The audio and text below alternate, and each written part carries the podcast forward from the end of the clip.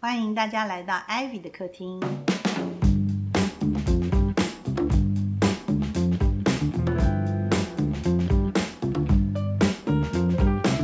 我是 Ivy，在现场的还有我是阿达。我，是 Johnson，突然不知道讲什么，我觉得这样超酷的。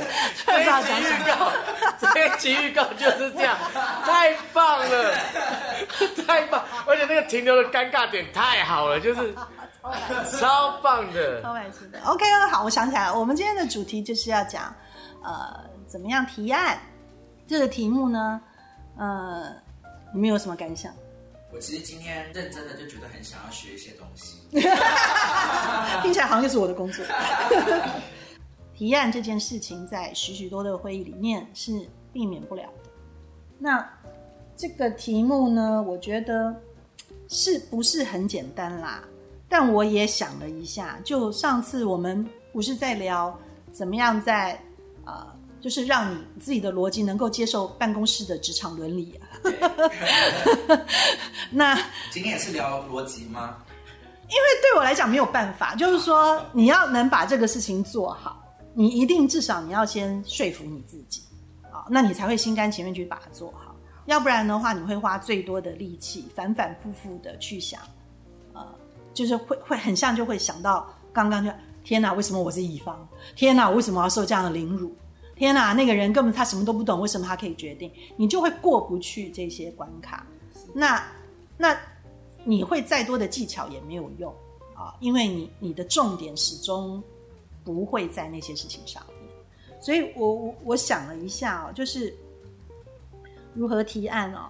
我觉得回到最根本的第一个事情，就是提案这件事情，我们先想一下它的场景，它大部分会发生在会议室里，对不对？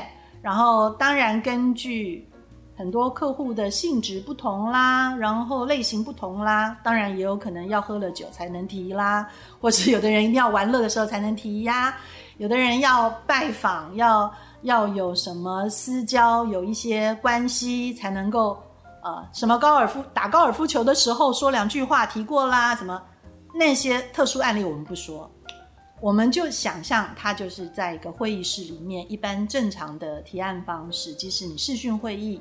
它还是一个会议室的方式，好，那在一个会议室里面坐了不同的人，有人多有人少，那都一样，他每个人都有一个角色，在这个会议里面提，你今天的主题是提案，每个人就有一个角色，所以第一步，你的脑袋要很清楚，一定要有要确定的一个事情就是大家的角色。到底是怎么一回事？我为什么在这里？我的角色是什么？以提案者来讲啊，我们现在从乙方的观点来讲，以提案者来讲，你就要先掌握所有在场人的角色，当然包括你自己，对不对？你今天是来陪提案的啊，你知道提案主题主要提的人是谁？那你该去做好哪些工作？你就很清楚啦。你该倒茶，你该呃。呃，帮大家准备好讲义或是影印好东西，你该做哪些事情？你该去帮忙接电话，你该你就很清楚你在干什么。你要做笔记，你要什么？好，那你如果是主讲的人，啊，那你就知道关键是在你自己的身上。那这是乙方嘛？好，那对方，不管我们就要搞清楚这些人。今天我来提案的 这些角色到底谁是谁？对不对？谁是主讲的人？主讲的人不见得代表他就有决定权呐，对不对？那到底现场有哪些人？这些人的角色是什么？啊，你你一定要搞清楚这些事情。就是你不要只知道有谁在这场会议里面，你要很清楚每一个人的角色是什么，因为大家来这里完成这场提案。就是每一个人都有他的角色的扮演的重要性啦，啊，假如这里面的角色有缺失，这个提案就是不会，就是就是会流掉啦，就是不会顺利完成的。一个最 basic 的提案，有要提的人，对不对？然后有要决定让这个提案通过还是不通过的人，这是两个最关键的嘛。所以你你你只要掌握了这两件事情，然后你去观察，然后你去搞清楚，然后你知道怎么样用力下去，怎么样推动，就是假如你会下棋的话，呃，你总要搞清楚你在干什么啊，你总要搞清楚啊，谁是车呀，谁是马呀，谁是骑士啊，谁是皇后啊，你要搞清楚。所以第一步，我觉得啦。啊，就是你，你真的要知道大家的角色是什么。那是在会议前先借由一些旁敲侧击，先默默的研究，还是说到了会议现场就要赶快临场搞清楚这件事情？我以前在广告公司啊，第一次跟也不是第一次啦，我我我去我在很多不同的广告公司待过，但是让我自己印象很深刻的是啊呃是一次重要的，因为我那时候做汽车专户。啊，然后我的上司是日本人，我我记得很清楚的那一次是，因为我们在公司已经演呃，就是说开了创意会议很多次，也赶着做稿子做了很久。那我自己那个时候是是是文案嘛，是广告文案，然后我是女生，然后我是一个很努力，然后呃，算算工作表现也很不错的人。那是第一次，我要去把我们的广告片的脚本由我来主要提出来，因为以前我还不是那么 senior，我还是比较 junior。那是第一次，我要比较 senior，就是老板跟我说，今天今天去跟客户提案，是你主讲，你要讲这个脚本。然后呢，我记得很清楚，就是那一天我因为很紧张，然后我就在准备我要怎么讲，然后我们在。办公室稍微演练一下以后，啊，我就我就一直在想我自己手上，呃，我的准备的草稿啊什么，然后那些 board 板，就是我们在那个时代了啊，提广告影片还要画出一些 board 板，要要给客户看这个卡是什么，下个卡是什么，然后就还在桌上，它没有被装到一个很大的提案袋里面，我就在，我就会觉得，我会直觉反应的不是我的事情，应该是 R people 要装好要提。我的老板就看了一眼，跟我讲说：“今天你要提案，你怎么不去把薄板收起来，然后拿着提案袋？这是你的事情。他没有在管你，只是写文案的，你是不是画什么东西的？今天你是提案，这个就是你的孩子，你要去把它生出来，那就是你的事。那是我第一次被他点醒，就是在那一秒钟，我突然知道了啊，这个就是我的角色。”我今天是要负责把这个脚本说完，把这个案子卖掉。今天是我的场子，是我的事，不是说我有老板在，我有很多很很多其他的团队，然后我就觉得谁该谁该做什么事情。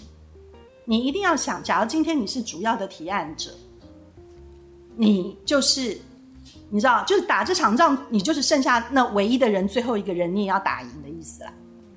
你要先有这个观念，然后剩下人就都是加分。你只能这样想，所以我就去收好我所有的要提案的广告布板，然后自己提，然后出去，然后等你做了这个事情，你就开始知道以后的每一分钟、每一秒钟，所有的事情都必须在你的掌控之中完成，你自然而然就形成了那个主导者了。当你到呃离开了公司。到了下一个会议室里面，谁该坐哪里？你要怎么提？机器要怎么设定？谁先讲什么？该有什么？没有什么？你要主导啊！你不是最后被人家请出来唱一首歌，你就要开始主导。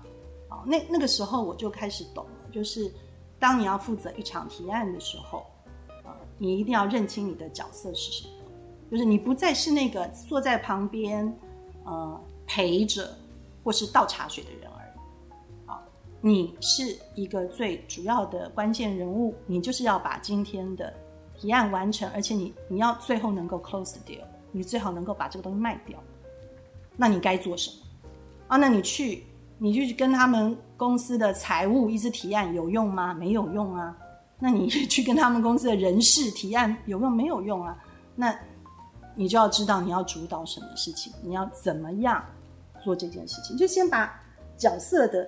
角色的确认，啊，就是你你自己自觉的角色的确认。哎，你刚刚问我什么问题？我突然忘了。就是搞清楚客户那一边的角色，嗯，有哪一些像这样子的工作？因为其实如果要临场反应是有可能的吗？还是其实我之前那个在在在成果的时候，就是呃那个会议有一个秘书会在，他会负责知道这边的与会所的人，那边与会所的人，然后每个人的职称就会把牌子写出来。所以我觉得那样写很清楚。但是现那是很比较传统的做法。我觉得也不是传统没有，我觉得它是必须的。就是说，你你可能做法上会有一个呃，比如说特别有一个秘书去把这个事情做完，特别有个 traffic 去把这个事情做完，特别有个谁哪个小 A 一要负责把这个事情做完，都都都可以啊。重点在于什么？在于你就要去打这场仗了。你连对方的主帅是谁都不知道，你连对方的先锋是谁你也搞不清楚，那你不可能打得赢这场仗啊。所以。谁负责什么？你们你这一边的人谁负责什么事情？对方谁是谁？要搞得很清楚，这个事情要做功课。就是你可能当然就不知道啊，哦，那你不知道你要怎么办？你就要想办法去知道。你你你你可能在广告公司来讲啊，举例广告公司来讲，这个就是呃 account 啊，就是业务的部分。他在安排这整场提案创意的提案以前，他要让创意人员了解对方怎么回事嘛。啊那业务要把所有的角色是要 brief 的清楚或什么？那你不能说哦，业务没有 brief 给我，我就不知道。你自己要知道啊，啊，你自己要知道，然后你也可以啊反反过去问说，就是说你需要的资料，你也许透过别人帮你完成，你也许自己去完成，它就是必须要被完成，你懂吗？你的责任要让它被完成，不管你透过什么方式。那在一个。呃，整个的流程都已经被控制的很好的公司里面啊，就是可能这个老板他就是，呃，做事是很谨慎的，所以他已经把这个流程都呃控制过，设计的很好。这样的公司里面，你你去，你只要就是被安排，啊，放到那个空位里面就可以了，那也有可能。可是也有的公司就是乱糟糟的，什么都没有。但无论如何，你不管你的条件是什么，你手上有什么牌。当我们要上会议桌的时候，当我们要提案的时候，这个仗就是势在必行，非打不可了。你有准备没有准备？你有多少人？只有一兵一卒，只有你自己，你也都要打这场仗。那你就是要搞清楚这些事情，要不然就是输嘛。你如果知道这场仗是必输的，我劝你就先 cancel meeting，啊，就先根本不要跟人家见面，你保留一点神秘感，下次还比较也许有机会。啊，你硬着头皮硬要去打一场必输的仗是没有意义的。所以这些事情都是事前你要先想好的嘛。什么叫策略？就是你要在打仗以前你就要先想好啊。你不能说去了以后啊，你没有什么好说服人家的。就是我实在太有才华了，那没有提过了以后，就是这些人都是白痴，都不懂啊，客户就都是错的，都很庸俗，所以没有办法欣赏我的才华。然后我就再也不要做创意了。那你这就是就是什么都 就是非常就就就是白搭啊。那我是觉得啦，是就是任何的提案，第一步事前的工作都很重要，而事前的工作最重要的就是角色的确认。你角色先确认清楚，你懂吗？就是对方的国王王后到底是谁哦？这一定要搞清楚。然后你自己的角色到底是什么？你在这场提案里面，你扮演的角色是什么？你一定要搞清楚。搞清楚了，这是第一步。第二步的话，我觉得有一个，也不说第二步啦，我觉得前提哈，提案里面的关键，最重要、最重要的关键是什么？你很可能不是第一次提案就提就成功过，对不对？有很多案子，我们要。像你知道，越来越大型的案子，不是有很多案子谈了三年、五年还在谈，最后才终于签约了，为什么？那为什么会那么久？为什么？就是因为所有的提案最后能够通过的关键，只有一个字，叫做信任。任何两方要在能够结合在一起，去去做一件事，去完成一个目标。是因为我们彼此建立了信任感。当这个信任没有开始的时候，没有这个信任感，它就不会开始啦。它开始了也会 shaking，也会动摇，然后也有可能到某一个阶段就被取消了。信任是最重要的，你们知道吗？就是你们都知道我会算一点星座嘛，哈，在星座里面，夫妻宫跟合就是说 partner 宫，就是说跟你的合作伙伴宫是同一个宫位哦。也就是说，你任何时候要出去跟人家谈合作案的时候，你要跟一个陌生的一方也好，或是跟你嗯原本没有关系的一方，要成为一个合作的共同体，它 basically 就是像结婚一样的事情是一样的。那人跟人，两个陌生人没有血缘关系的人，为什么能够结婚？为什么要在一起？呃，下半辈子都赌下去，这个要一个极大的信任啊！什么东西造成这个信任？你要先了解。所以你你面对你的每一次提案啊，你跟客户谈，或是你你你跟你的甲方谈，你都要先想你们的信任的基础在哪里。假如没有这个基础，我就觉得，就就是像我也常常会提案以后，后来，呃，就说提案本身那个会议好像进行的很顺利，可是后来那个案子没有谈下来，为什么？因为那个信任点没有达成。很多时候啊，客户大家不要被客户很喜欢我这件事情弄混，好像就说客户很喜欢我，这个案子就会成；客户很讨厌我，所以才导致这个案子失败，不是哦。太多的这种自我感觉不用拿进来衡量，在商场上就是在商言商，一个案子会成，有它的原因，就是那个信任感达到了。今天我要叫阿达去帮我盖一座桥，他完全不懂土木工程，他也没有背后任何的背景，他从来没有，你知道连个人行道都没有铺过，我怎么可能叫他去盖一座桥？我再喜欢他，啊，他长得再帅，讲了再多的笑话给我听。天天帮我带小孩，还是没有办法呀。哦，这个我觉得哦，如果全台湾只剩下一个人可以盖那个桥，因为他就是有经验，然后他就已经盖过了任何全世界的什么金门大桥，什么都他盖的，那你就只能够找他。你再讨厌他，看到他的长相不喜欢，跟他也谈不来，没有办法，因为只有他能够做到这个事情，就是。那个信任是完全你要回到看那个案子本身，到底是要完成一件什么事情？你知道很多学设计的人或学创意的人，在这个上面拿捏不清楚。为什么会拿捏不清楚？就是因为你要完成的那件事情本身讲的不好听，对于甲方来讲其实不太重要。你知道，像我们常常以前做设计嘛，对不对？我们最后做是要做一个包装，然后做了一个包装以后，我想要。呃，是做呃单色系的，还是彩色系的，还是上面要不要印花，还是上面要不要有个插画来画？然后我们拿去跟客户提案，然后这个客户最后也不置可否。然后你知道，也有可能就是他实在是因为很喜欢你的个性，那你推荐这个他就好了。为什么可以这样？我们都以为说啊，因为客户就是喜欢我啊，我说什么他就说好啊，他信任我的对美感的眼光。其实不是的，是因为这件事情在他们公司的整体的业务结构里面来讲，其实是一个不能说不重要了，可能就这还好啊，没有真的没有到生死存亡啊。可是如果你你去看，假如今天你的提案的场是一个在谈两家企业的合并，那真的就是你说两个企业合并以后。那个合约书，我们要用黑白印比较好，还彩色印比较好？你觉得那重要吗？哦，那上面那个 logo 该怎么设计呢？大一点，五公分还六公分？你觉得你觉得重要吗？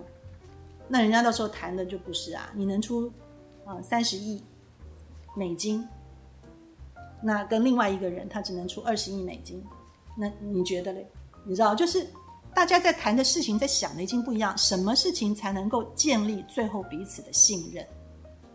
你你你处理的这个案子越小型，他的信任感是容易被提升的嘛？因为你知道，就是随便谁来做，差距都不大，那所以客户很容易去选择他喜欢的就好，啊，就是相处的好的就好。可是当这个事情是很重大的事情，信赖感、信任感是不容易被建立起来的时候，那个要求就会很严苛，就像结婚一样嘛，啊，就是。你去跟人约会，跟人家谈恋爱，你只要只要有一夜情，可能对于很多人来讲标准就不是很高了。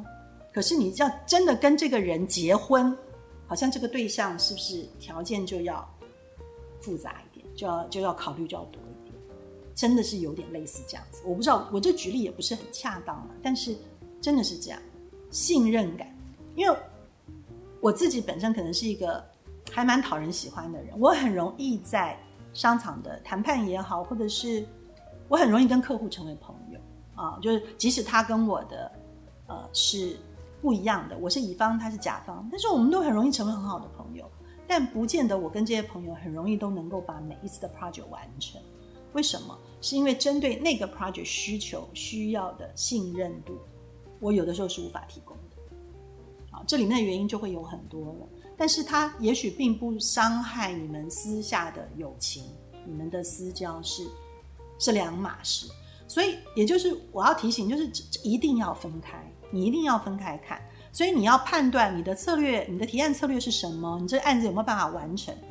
你你也同时回来衡量你的能力能够做到什么的时候，你第一个标准就是去理解我能够给对方多少信任感。那这个信任感这件事情就很 tricky 了。那很多人就会讲啊，所以就是商场上那么多尔虞我诈，就会这样子看，是这样没错啊。你看过宫斗戏的话，可是他最后的关键点就还是那个信任啦啊。你们有没有什么感想？对说。那但是所谓的这个信任是说，OK，我可以在我的这个提案内容里面，然后提供让对方、让甲方或客户可以更多安心的一些 clue 吗？是指这样子吗？嗯。我觉得就是说，有很多方式信任，有很多方式。就是说，像我刚刚举例那个盖桥的，就专业性啊，就是因为这个东西很很单纯的就是只有你会做，那当然就是你啦。比如说我们去看医生，那只有他会，只全台湾只有他动过脑科手术，那你也只好找他开脑了，就是这样。你只要你的脑袋里有问题，你也只好找他，你就不敢去找一个你知道就针灸医生嘛？你说一定就会是这样的事啦。专业性是一个，可是很多时候我们提案，尤其是我们做创意这一行的，或是很多做设计这一行的，它牵涉到的不是那么的清楚的，只是那样一个很明确的专业性，不是像脑科医生那样那么明确的，而是有有一个很宽松的 range。那这个在很多刚刚我讲的那些条件，你就可以很，你就可以开始想，那就又回到有一点。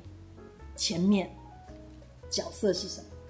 你现在要说服人是谁？他是一个怎样的人？啊，他喜欢什么？怎么样才能够让他信任？你就要开始想啊。那你最后是要让他点头的话，得到他的信任感最重要。你你如果不了解他，就不知道怎么跟他建立信任感，你就要摸索很久。但是你对他了解的越多，你越知道怎么给他信任。假设比如说我举例，你知道你的客户最后决决策者。他就是一个个性很多疑的人，啊，他就是什么都很喜欢怀疑，所以他很喜欢，呃，你提的东西，他问很多的问题，然后最后很可能推翻，啊，那你知道是这样子的话，你就去观察，那他身边用的人是谁？这个表示他已经信任了，才会把这些人放在身边嘛？那这些人的性格是怎么样？就是他已经给你答案啦，最后要这样子的，他才相信。比如说，他身边的人就是一些都笨笨的、不太会讲话的，可是做事很努力的，那你就清楚啦。你在你提案会议上跟他舌灿莲花有用吗？不见得有用哦。你你你讲很多，好像你很好听的、很有说服力的，你你觉得会有用吗？可能没有用哦。你可能你要做给他看，或是你要举很多你做过的例子给他看，你要让他安心，你要让他看见说。我们不是很会讲，但是我们做过了很多，我们的经验很多，或是我们就是你看，我们整个团队都很朴实，我们都是嘴笨笨的人，可是我们是很努力工作的人，这样子慢慢去增加他的信任感跟说服，说服他。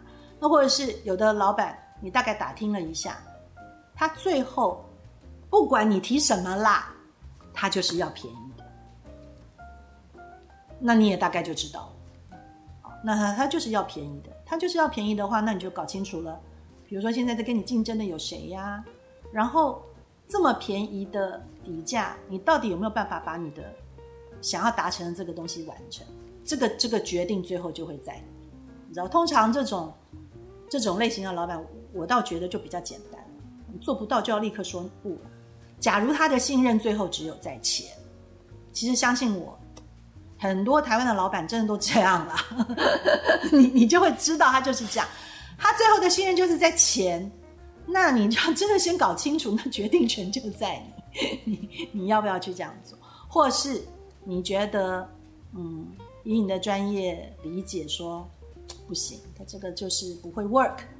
那这样的事情不需要透过我来训练，你把这样的客户就丢给市场去训练，别人家去训练。等到有一天他明白了，呃，太少的预算做不出他要的东西，他有可能最后就会来找你。当然你要有这样的决心跟这样的毅力啊，就是这就是没有办法的事情。当然啦，我们一心一意想要去讨好我们的甲方，希望能够甲方信任我们。同时，你不要忘记你自己也在天平的另一端，就是你也要信任你的客户嘛。假如这些，我这样子直接点名也不太好，但是我过去有些经验啦，哈，我们也不要去讲哪个地区，好像我这样又又在暗示，就是因为有一些客户，他的确是很容易反悔的，然后的确是。呃，不太不太容易让人去啊信赖他。那这样子，你自己就要做决定，你就要想，假如我没有办法从这个甲方得到我要的信任感，那我就应该壮士断腕，我不应该再留恋啊。因为你再留恋下去，你的信任感事实上也不是建立在这个人上，也只是在钱上面。那你自己的信任感也建立在钱上面的时候，比如说有钱我就愿意做。今天客户来了，我就猜他就是会给我钱，那我就是要接。那你这样下去的话，你你自己也要有心理准备啊，你一定也会在信任感这件事情上面遭遇很多挫折的。所以你自己要想清楚，就是人和钱这些事情，不是说光是你带给甲方的信任感是什么，你也要在这个跟你的合作伙伙伴身上得到你要的信任感，这样子。大家才能够一起把所有想要做的呃目标去完成。这个也就是讲到再下一步啦，哦，就是你知道你的角色是什么，然后你也找出了能够建立信任感的方式或方法，或是做出一些判断。那你要时不时的一直提醒你自己，我们这次合作的目的到底是什么？你知道有很多人呢，他服务客户服务到后来，他真的就只是在建立信任感了。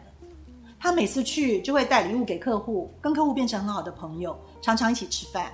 他觉得哦，我要放长线钓大鱼，我让这个客户成为我很好的朋友，总有一天他会把他的案子给我。可是你这样做着做着久了以后，你其实已经忘了你跟这个合这一方合作的目的到底是什么。我指的目的不是单一案子的完成，而是这个客户能让我成长吗？我做这个事情。有没有给我的公司或我的企业更加分？我做完他们的案子以后，有没有变成我公司更好的作品，让我可以再去得到更多好的合作的案子？像我有认识，有一些公司，他做设计的，你知道设计师为什么要来做设计？没有人学设计是为了要设计 DM，你懂我意思吗？在有 DM 时代的时候，哦。没有人做设计师是为了要设计排密密麻麻的那个那个呃零售商电话，没有人是要这样的啊，啊那些都只是在里面不可避免的工作的其中一环。大家一开始都是想设计一个很美很漂亮的东西，但是你为了要接到案子，然后呃便宜的你也想要接，你不想要流失这些客户，所以久了以后，你因为又便宜又愿意做一些很琐碎的案子。你就一直不断的做，最后你累积出来了是什么？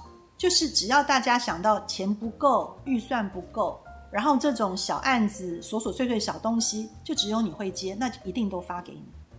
那你的人生就有很长的一段时间，全部都被这些案子占据。那你跟这些客户也许合作的很顺利，也有信任感，你的角色也很清楚。那你合作的目的是什么？几年下来，你就变成了是一个。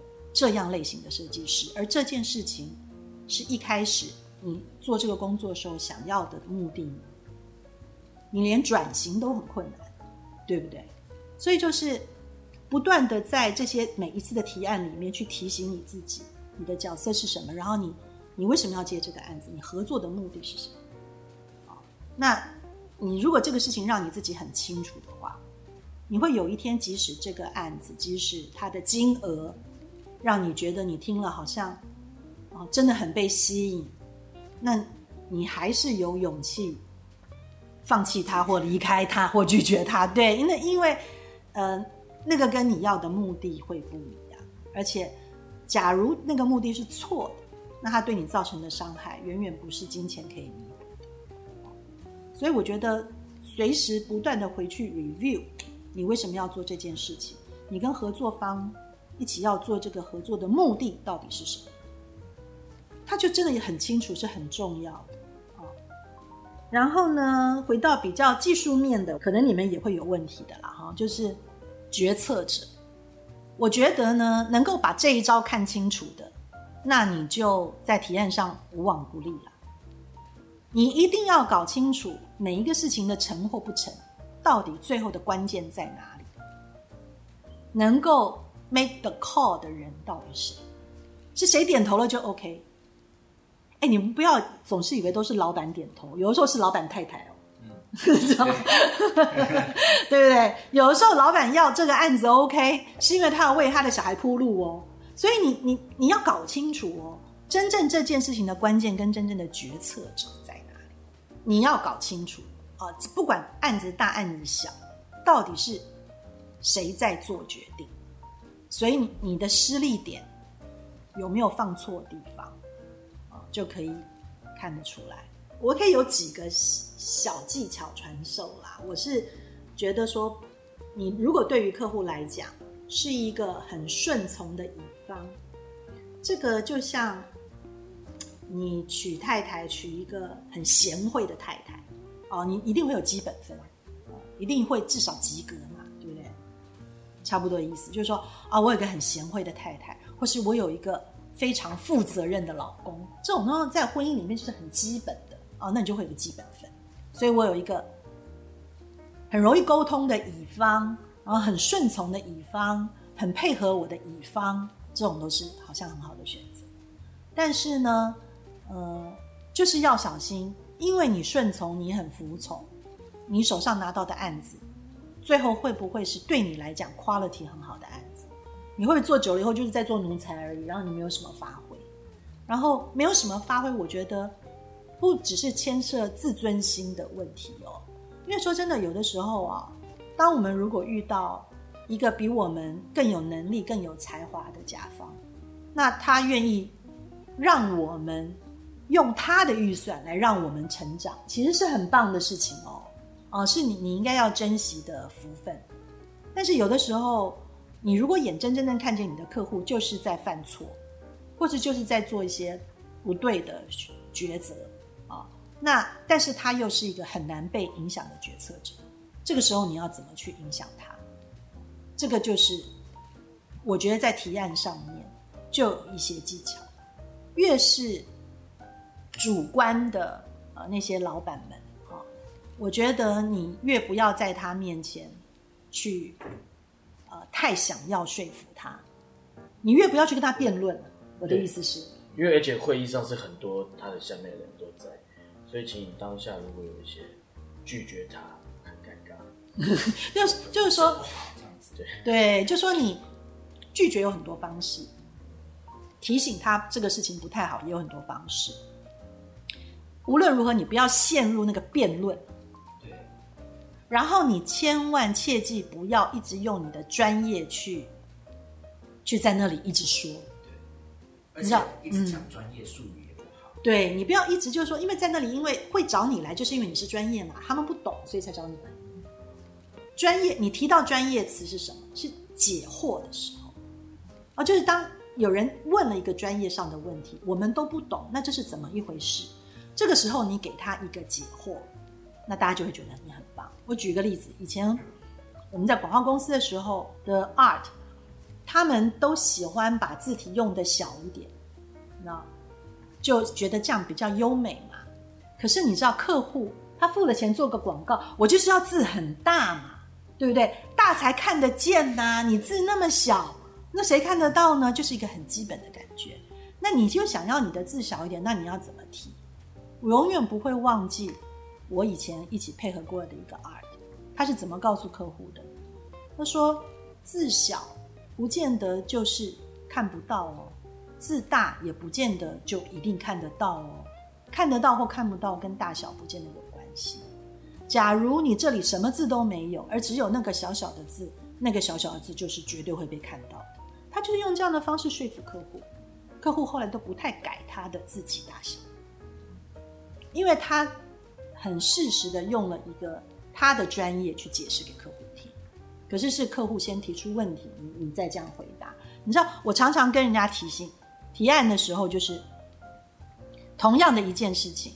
你在什么点上回答客户会有完全不一样的效果？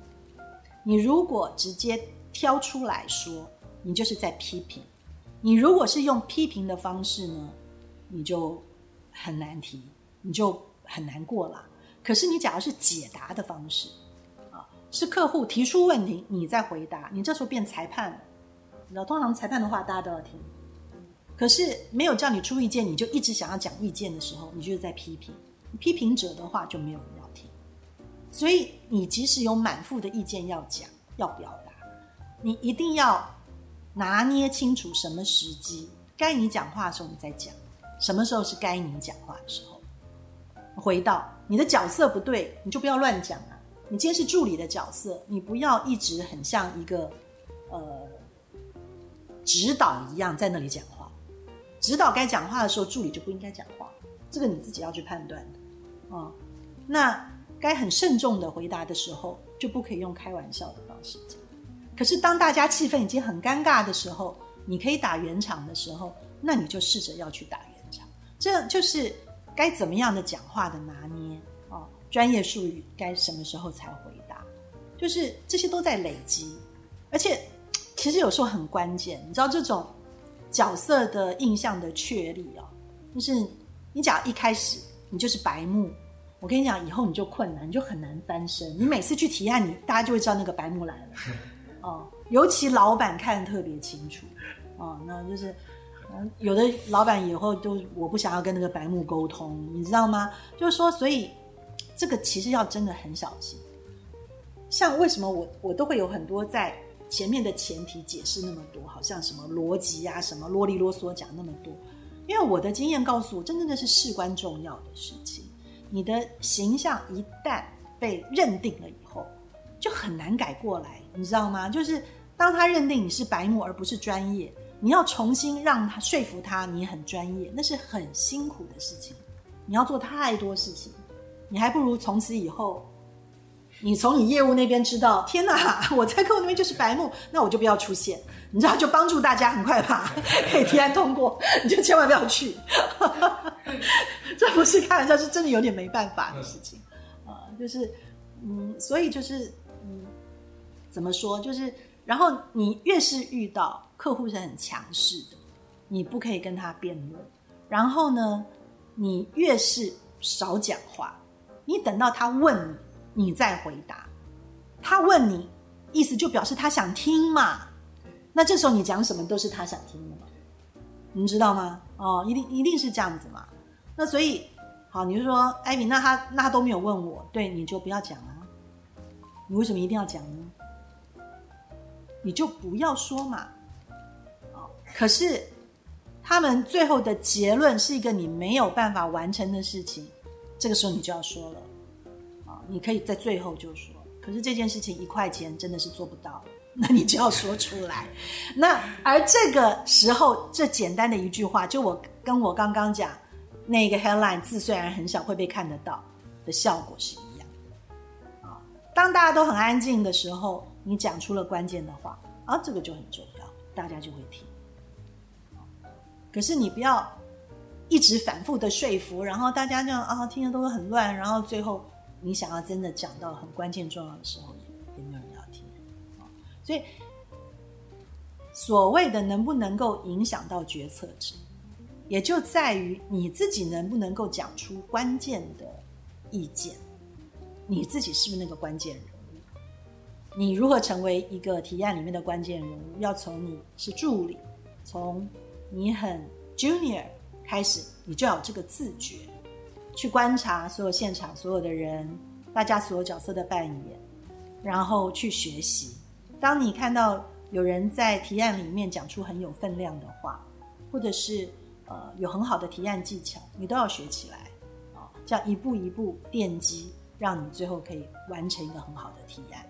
那这些是指，因为我们都没有背景，我们都没有什么其他的更好的条件的辅助。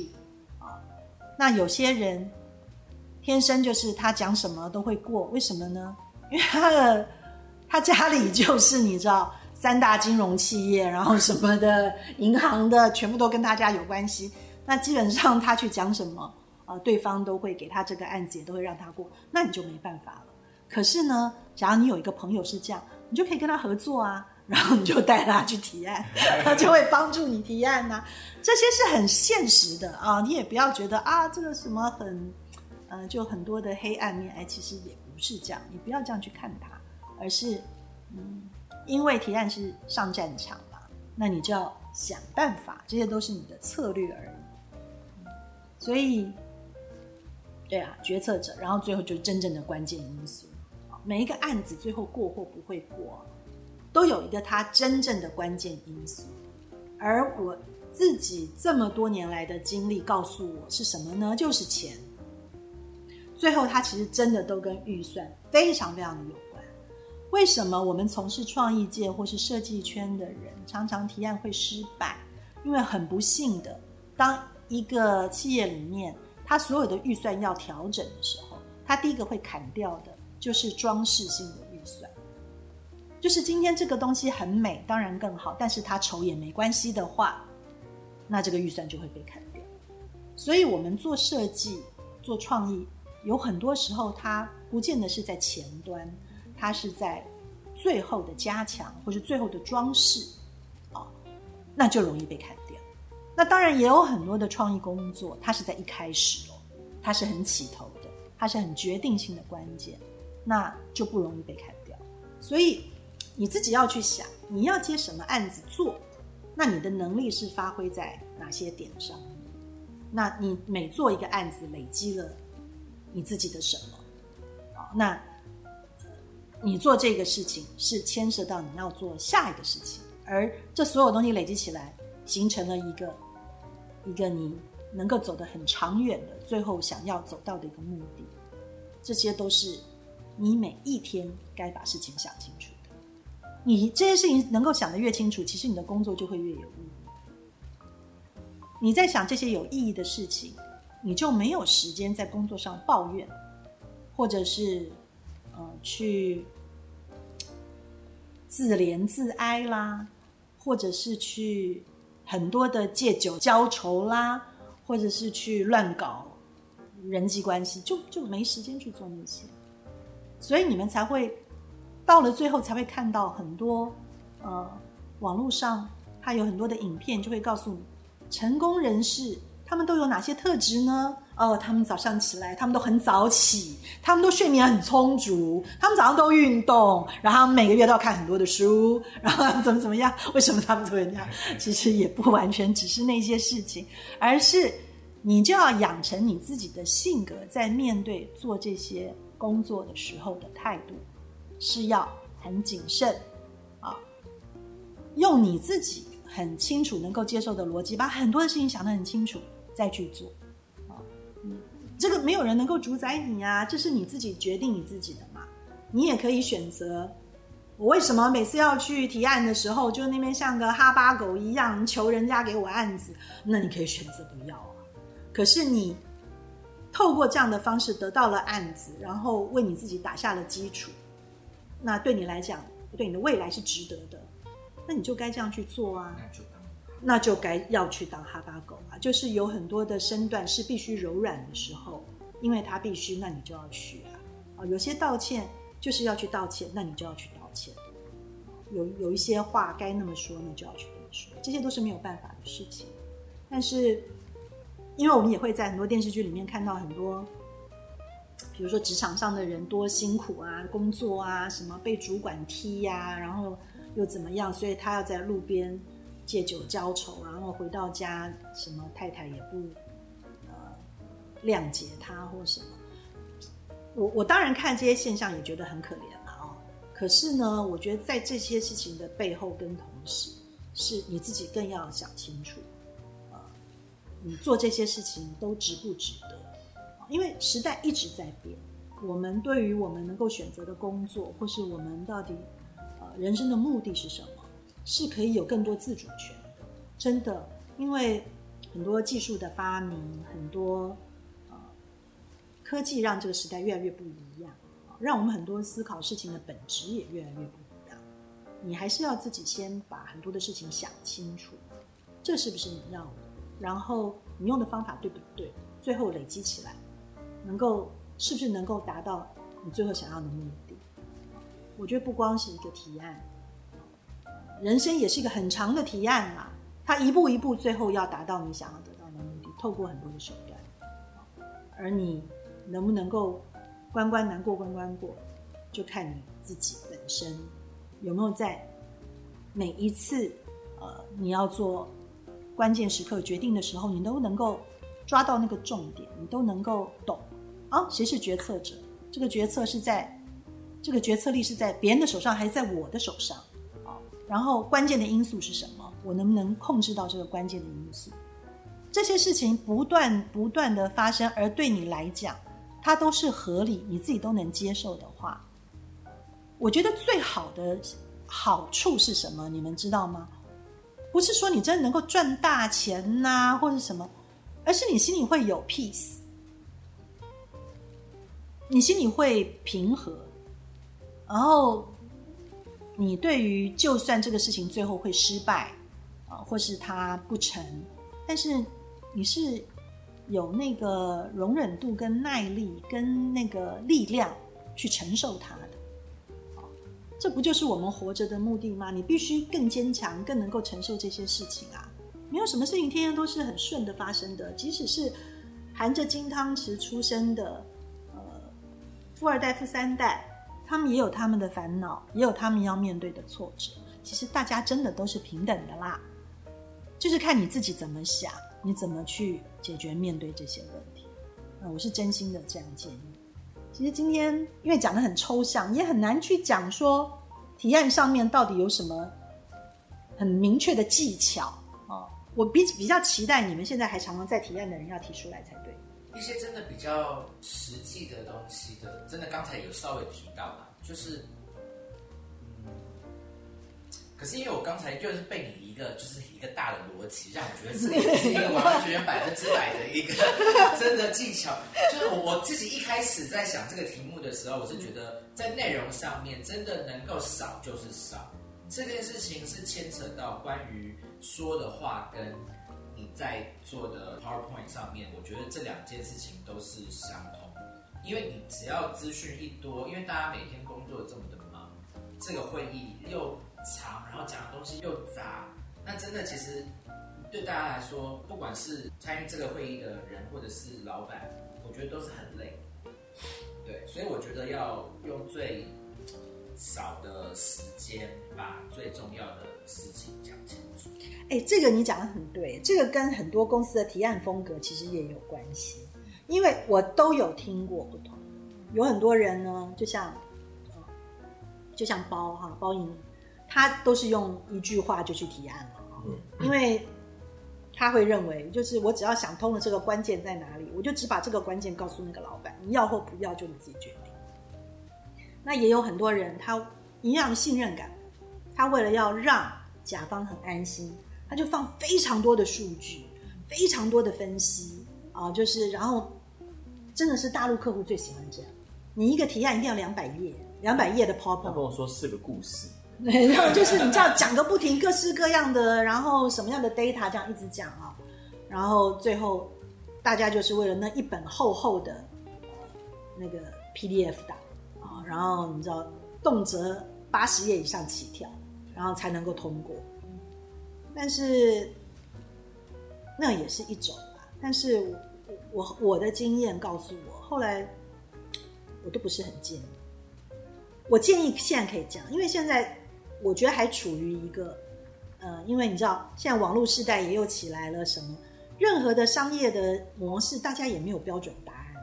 你知道，在以前我我的那个时代的时候，已经它比较稳定了，大家有一个基本模式公式可以套的时候，啊，也比较容易。可是现在真的不是这样，现在新一代的思维模式跟购买行为，大家也不知道为什么啊，每年都各式各样新的分析呀。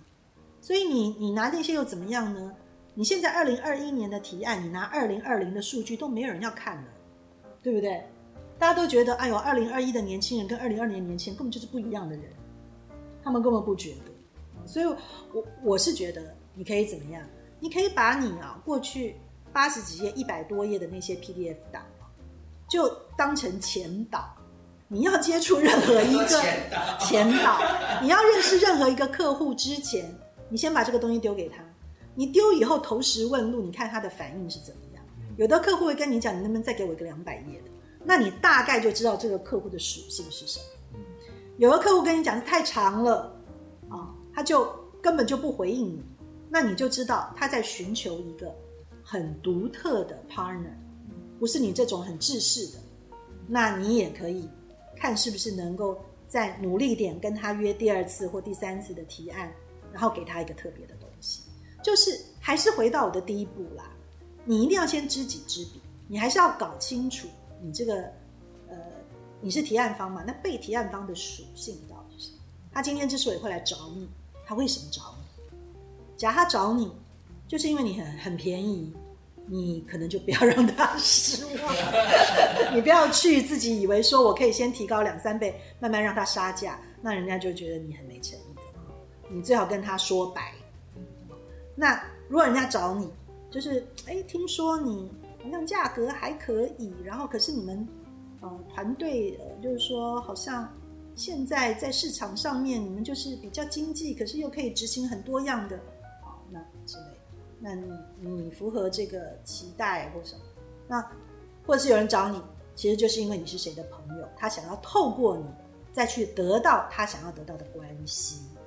那你也要搞清楚，就是很多时候，另外一方找另外一方合作，真的完全并不是因为我很欣赏你的才，我很抱歉啦，我要戳破这个假象，因为真的就不是。我我不我不是在嘲笑大家，或者说泼大家冷水，可是。这个，因为我有才华，所以我就在社会上混得开的这件事情，我们都要放到第二个第二个目的，然后第第一个还是不是，还是在商言商，比较实际一点。然后你很实际的面都顾到了以后，再加上啊，原来你很蛮有才华的，那你就有望。大家加油！好，我做个结论。好，我们来 recap 一下我们今天讲，就是说如何提案。第一，就是要有角色的确定。你要知道，在这个提案这次提案里面，你的角色是什么，对方的角色是什么，你要掌握所有的角色啊。然后第二个就是你要知道你在建立信任感啊。所有所有的努力要让你跟对方能够合作成功，是为了要建立信赖感。彼此越有信任，越容易呃合作成功。好，然后下一个就是你要清楚合作的目的。也许这个目的最后是对方要的，而不是你自己要的哦。所以你要懂得去调整。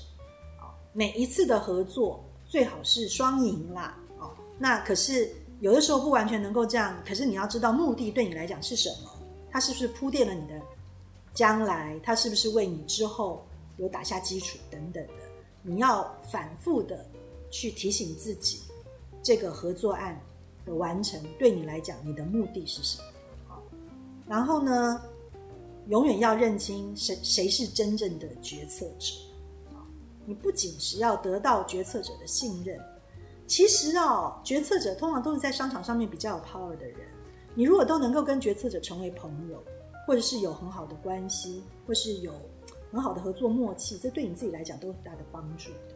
啊，那最好的就是你自己都是都是那个决策者，那不是很棒吗？然后能让一个提案过或不过的真正的关键因素是什么？你一定要搞清楚，不要让你自己就是就是最后是一个那个雾里看花，然后或是活在幻想里的人。你一定要知道，你以后人生一定会经历大大小小各种的提案，可是每一个提案最后它成功或失败。到底问题出在哪里？到底它的关键因素是什么？你有没有都搞清楚？不管大的小的，你就你要约一个人来开会，你约得到约不到，原因是什么？你都要知道，这样才对你整个的职场一直有进步有帮助。你假如永远都搞不清楚，你知道，每一次你去见客户，或是你约客户，或是你安排提案，或是你自己提，或是别人提，到底怎么过的你也不知道，到底会不会过你也不知道。到底约不约得到，你也都不知道。那你就一直一直在什么都不知道的状况下工作的话，你就有很大的问题了，对不对？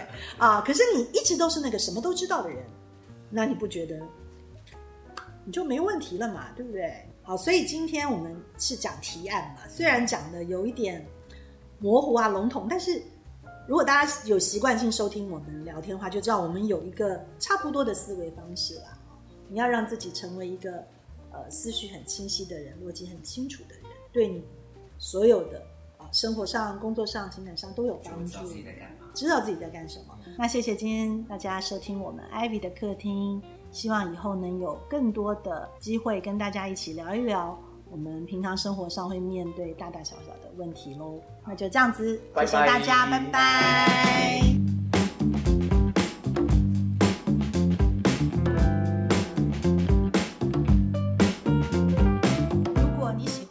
关于艺术设计与时尚的内容，欢迎订阅我们的节目，也可以在脸书和 Instagram 搜寻 Paper Magazine，留言私讯或是写信告诉我们你的想法。谢谢你今天的收听，我们下周见。